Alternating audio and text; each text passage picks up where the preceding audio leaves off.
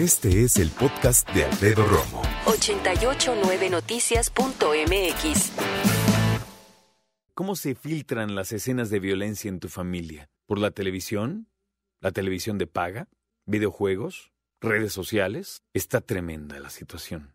Y es que se está normalizando el consumo de violencia en nuestro país y en el mundo, obviamente. Pero México, México, amigos, la verdad, es una cuestión que es punto y aparte. Tenemos un país que está inmerso en la violencia y que lamentablemente muchas de las cosas que se mueven diariamente en el WhatsApp, por ejemplo, tienen que ver con violencia.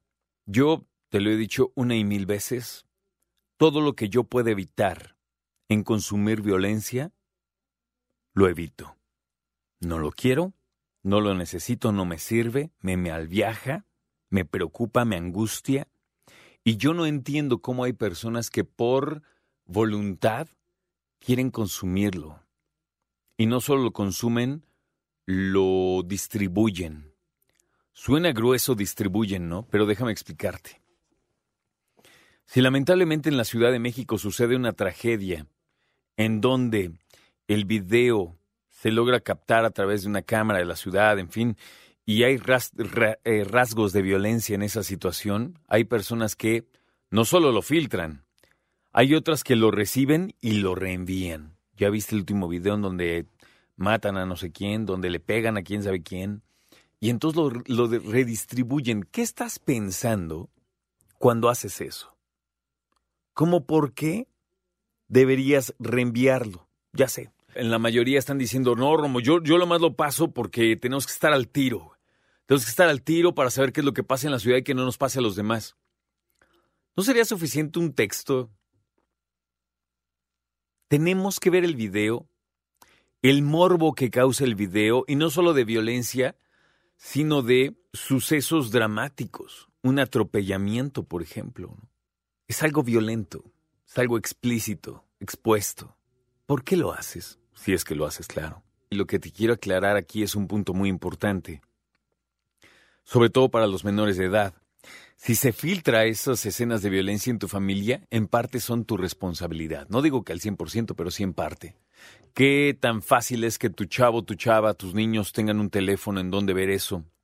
O una tableta, o un videojuego, o simplemente prender la televisión, acceder a los servicios de televisión en demanda y ver lo que quieran.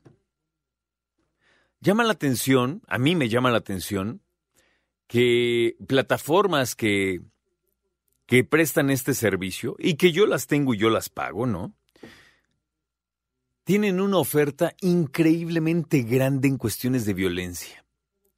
Porque a lo mejor pueden decir, no, a ver, espérame, este es de superhéroes, no, pues será de lo que quieras, y por los guamazos, las explosiones, las matanzas están al tiro. Y no es nuevo, ¿eh? Tú y yo veíamos Rambo en los 80, la primera al menos, y te acostumbrabas a ver matar. Perdóname, pero con pistola, con rifle, con metralleta, con arma automática, con este arco, con cuchillo, el cuchillón que se cargaba, con, con lo que fuera. ¿Es algo que sucede? Sí. ¿Es algo que existe en cuestión de armas y posibilidades? También. Pero el consumo que tenemos, híjole, la verdad sí es una barbaridad. Hay personas que se dedican a ver series de narcotráfico. Yo siempre les digo, miren, adelante, lo que quieran, nada más no se confundan, ¿eh? Porque esa es ficción. Si quieren saber la verdad, lean los libros de los expertos en seguridad. Y ahí las cosas, híjole, están tremendas.